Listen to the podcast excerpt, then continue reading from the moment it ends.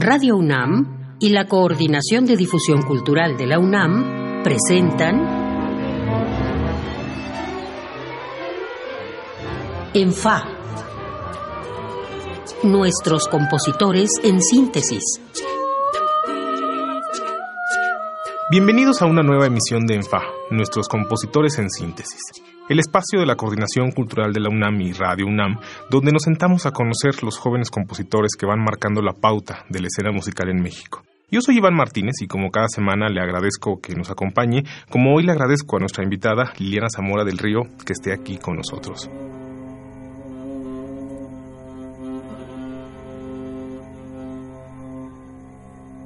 Liliana Zamora del Río inició sus estudios en 2008 en el Centro de Investigación de Estudios de la Música, donde concluyó la licenciatura en composición. Entre sus maestros se encuentran Víctor Rasgado e Ignacio Bacalovera.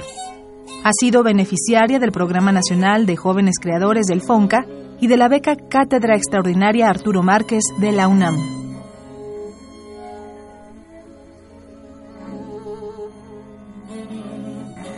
Liliana, tú estudiaste con Víctor Rasgado, ¿cierto? Cierto. ¿Por qué con él? ¿Fue un encuentro fortuito? ¿Alguien te recomendó? ¿Escuchaste su música y dijiste, quiero estudiar con él? Pues primero yo estaba estudiando violín y decidí que quería seguir eh, estudiando música. Entonces llegué al CIEM. Ahí conocí a la maestra María Antonieta Lozano. Empecé a, a conocer, investigué un poquito acerca de ella y vi que en armonía era, era muy buena y lo primero que quería era definitivamente tomar clases con ella. Y después, ya estando en el CIEM, fui conociendo más a Víctor, ¿no? Bueno, quién es este maestro de, de composición, qué, qué ha hecho. Y sí me interesó bastante estudiar con él. No pensaba en dedicarme en algo académico ni, ni seguir esa línea, o sea, como que no estaba muy segura de, de qué quería, pero pues en el camino me fue gustando cada vez más y más y Ignacio Baca también fue muy importante. Sí, claro, han sido este pues dos maestros muy diferentes, muy contrastantes en sus propios estilos musicales también. Pero de hecho eh, fue el Víctor el que me recomendó buscar a Nacho. No, no fue por eso que lo busqué, lo conocí muchos años después. Y fue que le, le dije a, a, Nacho, oye, Víctor me, me había comentado que te buscara.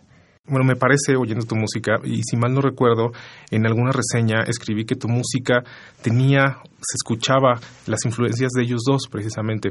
Es curioso que hoy me digas que son como muy distintos.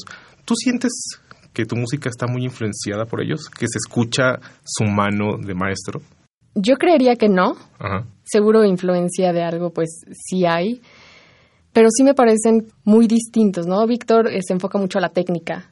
Y con Nacho quise entrar a, a, sus clases porque él era un poco más libre, él es un poco más libre, ¿no? En su, en su forma de, de trabajar. ¿Tanto como compositor como profesor? Sí, sí, en cuanto a las dos cosas. Entonces, sí eran mundos completamente distintos. Después llegaste a un mundo completamente distinto al de ellos, que fue precisamente cuando conocí tu música, que fue la cátedra Arturo Márquez de la uh -huh. UNAM. ¿Qué tan distinto? ¿Qué más le aportó a la voz que vas creando al haber pasado por la clase del maestro Arturo Márquez?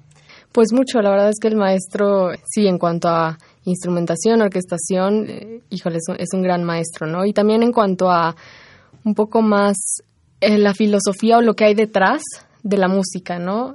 O sea, él te pregunta mucho, ¿qué, qué quieres decir? Pero tienes tú que estar seguro, ¿qué quieres decir?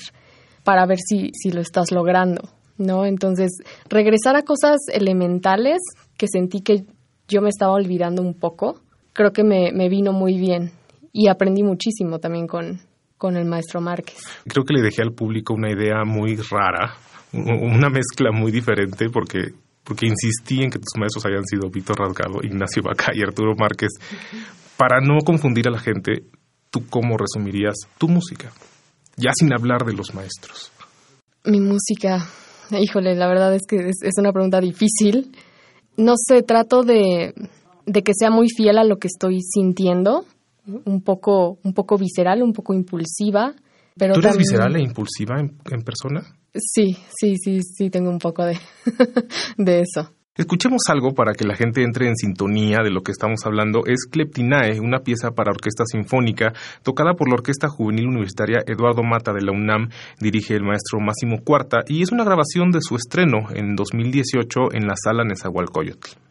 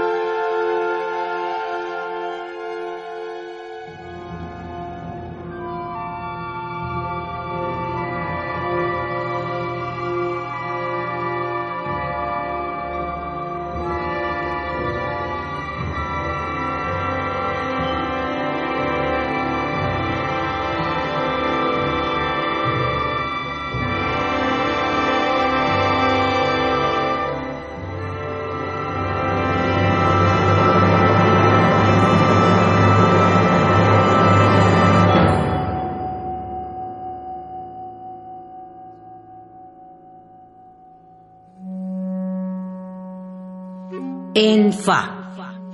Nuestros compositores en síntesis. Acabamos de escuchar Cleptinae con la Orquesta Juvenil Universitaria Eduardo Mata de la UNAM, de la compositora Liliana Zamora, que está aquí conmigo. Liliana, me decías fuera del aire que la pieza se volvió a tocar después en Jalisco. Sí, en el, Foro de Música Nueva. Con el maestro Marco Parisotto. No, Donato Cabrera. Donato Cabrera, perdón. Este, yo, me imagino que es fascinante y, fantástico que un compositor escuche su música orquestal, sobre todo, que es más difícil. Y me imagino que debe ser así como redescubrir a su propio hijo, ¿no? y, que aprendes cosas que dices, ah, esto, no, esto, esto así iba a sonar. Hay cuestiones específicas, musicales, técnicas, que digas, ahora lo voy a hacer así o ahora quiero probar esto otro. Pues yo creo que en cuanto a la armonía y la instrumentación, ¿no? Si, si dices, bueno, ahora ya lo hice de esta forma, pero a lo mejor si lo cambio y claro, vas aprendiendo las, de las cosas que, que te han funcionado, las cosas que no han funcionado y luego ya creo que sí, es lo que te hace querer experimentar un poco más o querer cambiar de, colores o querer, querer llegar a nuevas cosas. ¿Revisas mucho tu música? Sí, trato de revisarla bastante, pero llega un punto en el que siento que tengo que dejarla ir porque soy muy obsesiva también. Mi personalidad es obsesiva, entonces me ya me dijiste hace rato. mentalmente me hace bien también ya soltarlo y decir, bueno, ya hice hice lo que lo mejor que pude en ese momento, ya lo que sigue. La pieza de ensamble que, yo reseñé, me comentabas también fuera del aire, que es así la revisaste varias veces. Le, recordémosle al público porque seguramente la puede buscar en YouTube. ¿Cómo se llama la pieza? En SoundCloud, eh, Formichida. A esa pieza que la gente puede buscar en SoundCloud, ¿qué le cambiaste? ¿Qué, tipo de, qué, tipo de cosas? Lo que quiero preguntar es qué tipo de cosas un compositor ve en sus obras, en sus hijos, y dice, aquí le voy a corregir esto. Una de las cosas fue la escritura, que era un poco difícil en cuanto al director y también para los músicos, porque eran unas cosas un poco más de notación libre y yo las escribí este, con notación tradicional. Entonces, ¿no? Tenía ahí contando cuatro cuartos y pues se hacía muy largo. Una, de las cosas que cambié fue esa. Otra de las cosas, eh, acorté un poco unas secciones que creía que eran demasiado largas y sentía que el discurso se enredaba demasiado, entonces hubo, me parece que corté de, plano una sección entera y también el partes del final. Hice al final un pequeño Frankenstein con, esas partes que quitas tú, Liliana, las guardas para usarlas después. Sí, antes borraba mucho, borraba, empezaba a hacer una obra y de repente en un punto decía no y ya lo borraba por completo y empezaba de cero, ¿no? pero ahora voy, voy guardando y me gusta un poco ver, a veces en que no lo vuelvo a usar y, lo veo, sigo recordando el error y digo, ay, qué espanto, pero ahí se queda Tú eres una compositora muy joven todavía, pero aquí ha habido compositores este, jóvenes también, pero bueno, más grandes que tú y que yo, eh, que dicen que sus primeras obras no quisieran ni siquiera que, que se supiera que existen.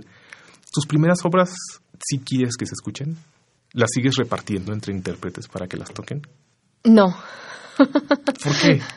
Siento que también tendría que cambiarles bastantes cosas, o ya no me identifico a lo mejor tanto con, con la compositora, la Liliana que yo era en, ese, en esa época, ¿no? te lo dices así como de esa época y, y, la Liliana adolescente.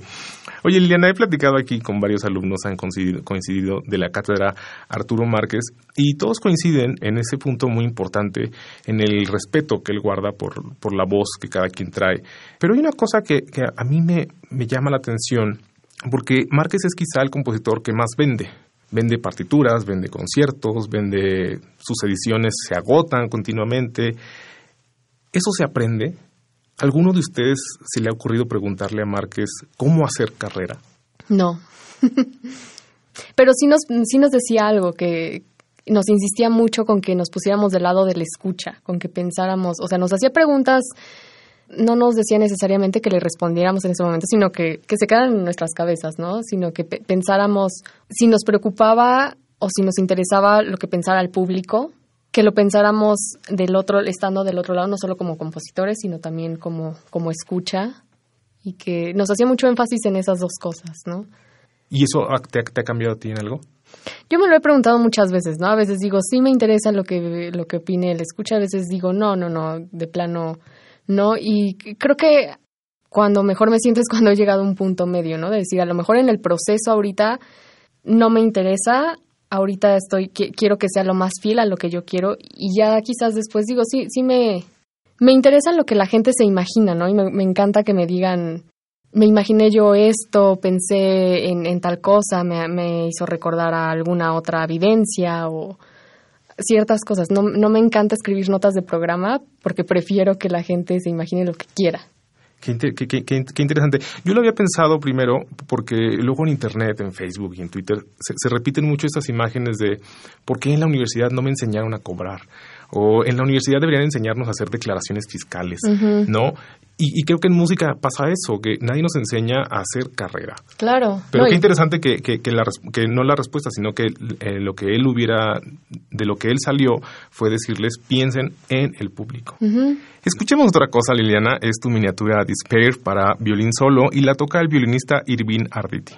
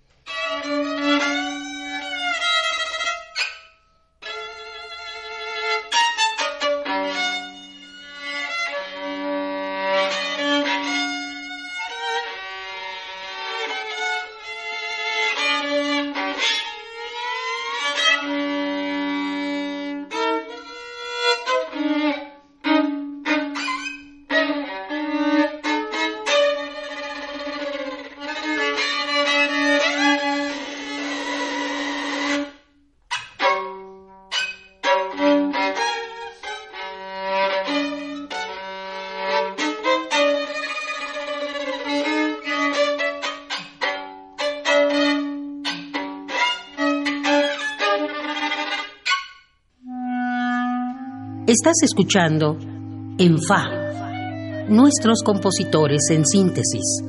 Acabamos de escuchar de la compositora mexicana Liliana Zamora del Río, que está aquí conmigo, su pieza Disper, tocada por el maestro Irvin Arditi, un viejo conocido de México y siempre impulsor de la nueva música y las nuevas técnicas. Liliana, de hecho, tú estudiaste también con él un curso y de hecho trabajaste con él esta pieza. Sí, fue un taller de composición para miniaturas para violín solo con él y con Hilda Paredes. ¿Qué tanto se aprende con el que quizás sea el violinista más vanguardista que hay? Sí, digo, definitivamente aprendí muchísimo. Y claro que tiene una trayectoria y es, es, es una persona muy importante en el mundo del violín y de la música. Pero creo que más allá de, eso, trabajar directamente con el intérprete es la mejor forma que tienes de aprender. Siempre es maravilloso, es otra cosa, ¿no? Por completo. Tú habías estudiado violín antes de estudiar composición.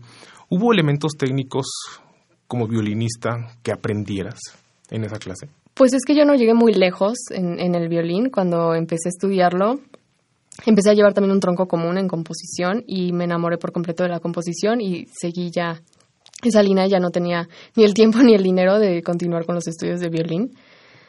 Pero definitivamente sí, sí te cambia saber un poco más del instrumento. Por supuesto que sí, ¿no? Creo que como compositor siempre hay que estar estudiando sobre todos los instrumentos que puedas, este, y aún así ya puedes leer manuales, puedes leer esto y el otro, y nada se va a comparar a trabajarlo ya directamente con el músico o, o con el instrumento directamente también, ¿no? Hoy la mayoría de tus colegas escriben desde el piano y no tocan otros instrumentos, porque es imposible tocar todos los instrumentos. Pero tú que sí habías tocado violín, ¿la escribiste desde el violín? No, sí tengo unas plantillas y tengo muchas cosas y agarro el violín. Pero pues ya, ya no es lo mismo, ¿no? Digo, obviamente después de muchos años ya sin tocarlo, pero sí trato de, de, pensar en las posiciones y en los requerimientos, ¿no? En el tiempo, si, si tengo alguna técnica extendida, el, si da tiempo, voy midiendo, pongo este, el, cronómetro y voy pensando, voy tratando de, de tocarlo más o menos igual para, para ver que sí sea lo más realista posible. Y lo más idiomático, ¿no? Es la, es, la, es, la, es la palabra que, que nos encanta usar a los músicos. Liliana, esta pieza es una miniatura muy breve, de un minuto y medio, y la pieza que escuchamos antes fue una pieza bastante larga, de nueve, diez minutos. ¿Cómo abordas los dos tipos de composición? O sea, te preparas mentalmente y dices, voy a escribir una obra de largo aliento, o te preparas específicamente para escribir algo que dices, va a ser una miniatura. Es como un escritor cuando dice, este tema es para una novela y este otro es para un cuento. Sí, sí llega a pasar mucho eso. Sí me preparo mentalmente, sobre todo si no tengo de otra y me dicen, el tiempo para esta obra tiene que ser de tantos minutos, de, más de 10, entre, ¿no? Cuando llegan a ser este 15, 20 minutos, sí me preparo mentalmente, trato de, de pensar bien, de, de escribir qué, qué secciones quiero, qué quiero decir en cada sección, más o menos el tiempo que me imagino. Y hay otras en que sí, dices, esto es un cuento y es un momento rápido, ¿no? Y, y no, no hay para más. Pero curiosamente con esta miniatura sí me gustaría trabajarla más, quizás para hacer algún cuarteto de cuerdas. ¿Un concierto para violín? Sí me gustaría, aunque no con este, no, no con, con, este tema. Ajá, no con ese material. Oye, Liliana, hay este, un tema que no pregunto mucho, pero me parece bien interesante para que la gente entienda como el contexto de la vida de los compositores, porque siempre hablamos de música, pero luego no hablamos de ustedes. ¿En qué momento crees tú que estás en tu carrera? No lo sé, y me lo pregunto muy seguido. Es que yo, yo, yo lo pienso porque los instrumentistas es muy fácil, ¿no? Ganas un concurso, ganas un puesto en una orquesta y ya eres profesional. ¿Cómo es para los compositores? Pues creo que, y bueno, a lo mejor no quiero hablar por todos, pero para mí es, es una especie de, de limbo muchas veces, ¿no? Muchas veces yo me comparo eh, con las carreras a lo mejor de otros o pienso, ¿no? Si hubiera estudiado tal vez desde más chica, ahorita podría estar haciendo esto o no sé, pero trato de, de siempre seguir fiel a lo que me está gustando hacer, de hacer lo que, lo que quiero hacer, de decir lo que quiero decir y de ir, ir siguiendo y, y, de ir por más. Yo creo que... Pues estás teniendo comisiones. ¿no? Sí. Ahora le, le, leí hace poco que, que, que vas a, a, Colombia o Venezuela. Es a, Colombia, ajá. Me comisionaron una obra de parte del Festival de Mujeres en la Música Nueva de Bogotá. Es un cuarteto de guitarras. ¿Cómo es escribir un cuarteto de guitarras? muy, muy ¿Cómo, difícil. ¿cómo, ¿Cómo, divides la, la lo que te imaginas? Tú que eres muy imaginativa. ¿Cómo, ¿Cómo divides en cuatro guitarristas? Que no es un instrumento muy rico en, en, en posibilidades. Sí, lo trabajé igual directamente con la guitarra. Yo no soy guitarrista, sé más o menos cómo funciona, pero acabé con una contractura de espalda por la mala posición, por estar tratando de buscar cosas con la mano torcida. no, pero estoy muy contenta, sí. Estoy muy contenta con ese estreno y esperando a ver. Ya lo escucharemos, ojalá, ojalá haya video, ojalá haya streaming para, para escuchar ese estreno, que siempre es importante que los compositores mexicanos jóvenes tengan estrenos en México y fuera de México. Pero se nos ha acabado el tiempo. Yo te agradezco mucho, Liliana, que hayas estado aquí conmigo, como le agradezco a ustedes que nos hayan acompañado. Yo soy Iván Martínez, me acompañaron Oscar Peralta en la producción y Miguel Ángel Ferrini en la operación de la cabina. Nos escuchamos en una siguiente emisión de ENFA.